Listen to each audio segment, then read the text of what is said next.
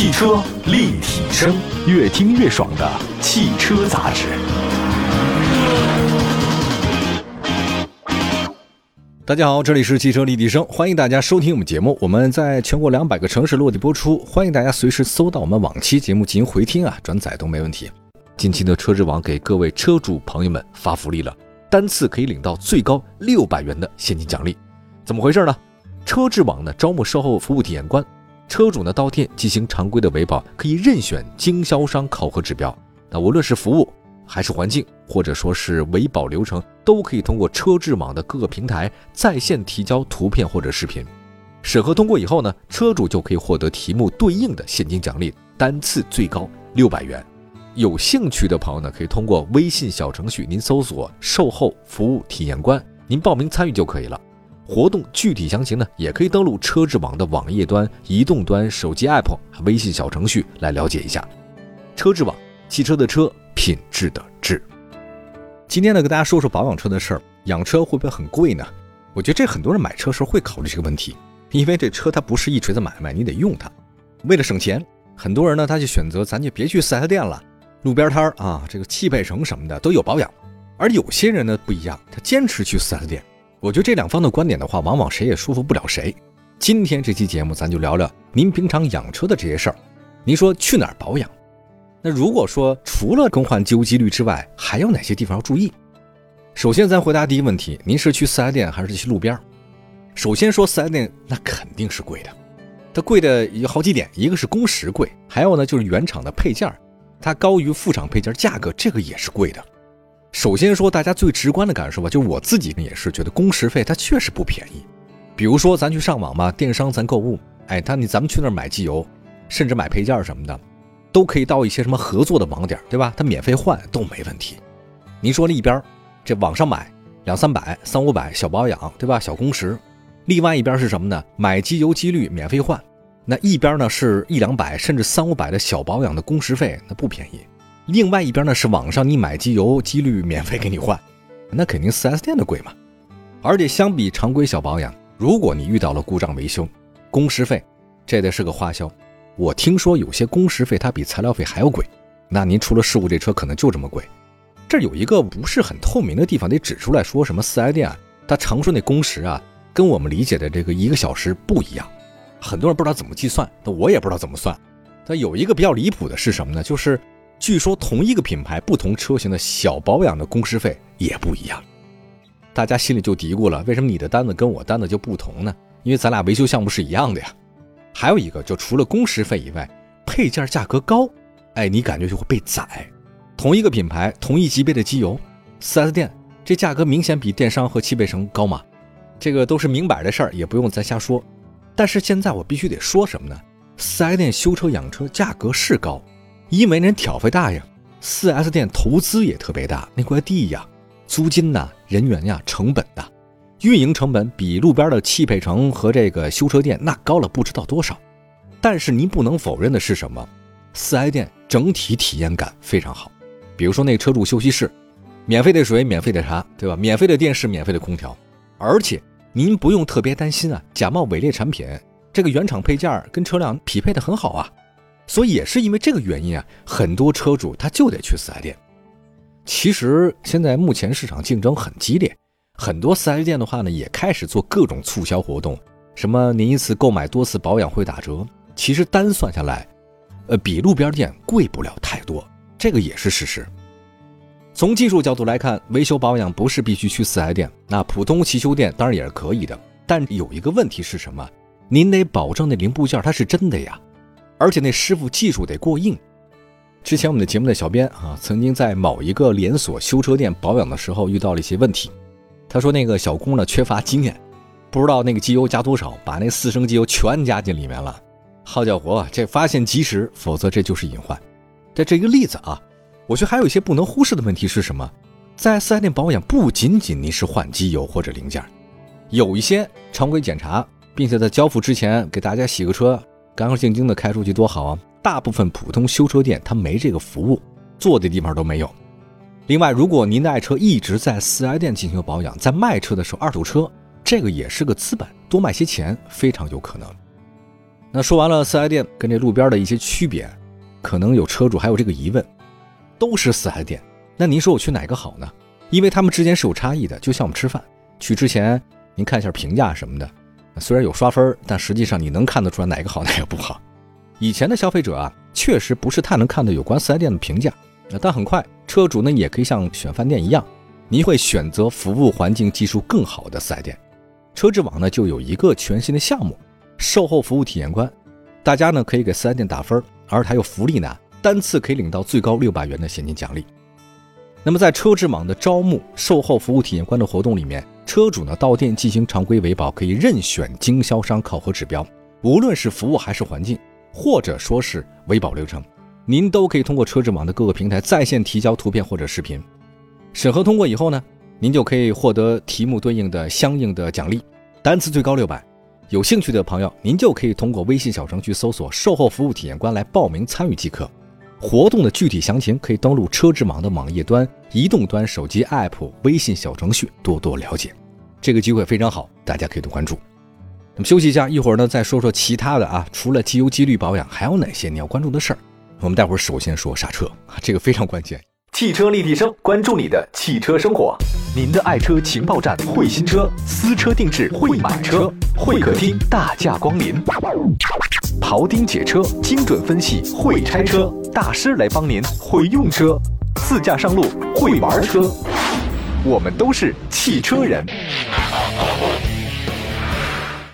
欢迎大家回到节目当中，这里是汽车立体声。今天呢，跟大家讨论一个售后保养车的事儿。呃，您是去四 S 店呢，还是去路边店？大家可以把这个问题啊关注一下我们的官方微信账号“汽车立体声”，后台可以告诉我们，我们也做个小统计吧，啊，看看大家都是怎么保养爱车的。刚才提到了一个车之网售后服务体验官，希望大家踊跃报名参加，有机会拿到现金，还是很好的一件事儿。我们接下来呢说说这个机油机滤啊，除了这之外，还有哪些保养？那还是挺多的，因为这更换机油机滤、空调滤芯、燃油滤芯，这个是大家很熟的了，基本操作。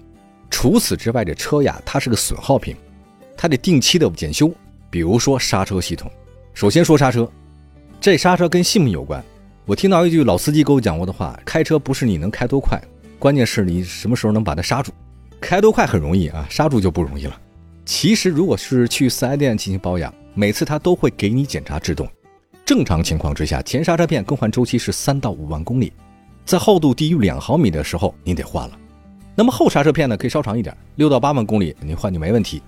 那除了根据这个里程数换以外呢，这刹车片的磨损情况跟您车辆状况，包括您的驾驶习惯和路况有关系。那么相比刹车片，刹车盘的更换周期更长。这个合理周期啊，我告诉大家一个我的经验，就是换两套刹车片之后，您就得换刹车盘了。比如说你五万公里，你换了第一次刹车片，你十万公里再次换刹车片的时候，最好把那刹车盘一起换了。那么还有一个，呃，这个就是专业了啊，就是你看那刹车盘那个边缘倒角那高度。这个也是判断标准，比如倒角超过两毫米，你得换。不一般人看不懂。就如果您不换的话呢，继续使用刹车盘，极端情况之下它就开裂，对您的生命安全那就有危险了。除了这之外，刹车油这个也是有更换周期的，比较常见的是两年或者五万公里。刹车油呢具有吸水的特性，那你要长时间不换会怎样呢？它会腐蚀制动系统，给你行车带来隐患。刹车油吸水之后，沸点它会降低。降低以后，制动压力就不足嘛，刹不住嘛。我这里呢有个小知识点跟大家分享一下，就是我们可以看到去汽配城，它有那个刹车油分 DOT 三和 DOT 四，这个什么意思啊？简单说，这个 DOT 三、DOT 四，这个 DOT 就是汽车安全标准规定的标称，数字越大级别越高。它具体的点呢，其实就是干湿沸点的区别。比如说吧，DOT 三对应的沸点是大于两百零五度，DOT 四。这个沸点大于两百三十度。如果说这个制动液沸点过低，你九十九度，你别说刹车油了，水都开了，你怎么制动啊？对吧？那我有个个人经验啊，咱就说大白话，就是你用三还是用四，别纠结啊，你都可以用，你把那空气排干净怎么都行。就如果你想用四，你三没换干净也行，就是你换的刹车油的这个量，跟换的方式有关系。你是重力换呢，还是交换机换？当然这个得去找四 S 店了啊，看怎么换。不过三和四别纠结。说完了制动，再来看发动机。如果是在四 S 店保养，每次他都会给你检查防冻液。那不同厂家对防冻液的周期更换一般是两年，也有三年的。那检查防冻液的话呢，就是看它高度，你不能缺液呀。第二呢，就看它冰点，看冰点一般人自己查不了。火花塞的也是需要更换的，周期性差异很大，那车型档次不同，差距也很大。有的周期呢是两三万公里，有的周期是十万公里。比如说哈，铜芯的火花塞更换周期最短是两到三万公里，镍合金的四到六万公里，白金火花塞八万公里，一斤火花塞十万公里之上。咱们车好像都不是这样的。还有变速箱，这个是车辆的重要零部件，它同样需要更换油。变速箱油嘛，这有的品牌说啊，我这变速箱油终身免更换。但实际上，大部分咱们的变速箱您都得定期换，四万公里换，六万公里换，八万或者十万公里，这个没什么可说的。保养手册上怎么写您就怎么来。但是我要提醒一下，这变速箱油啊跟机油不太一样，这你要长期不换机油，你听那发动机声音能听出来，对吧？它嗡嗡响是吧？这就没办法。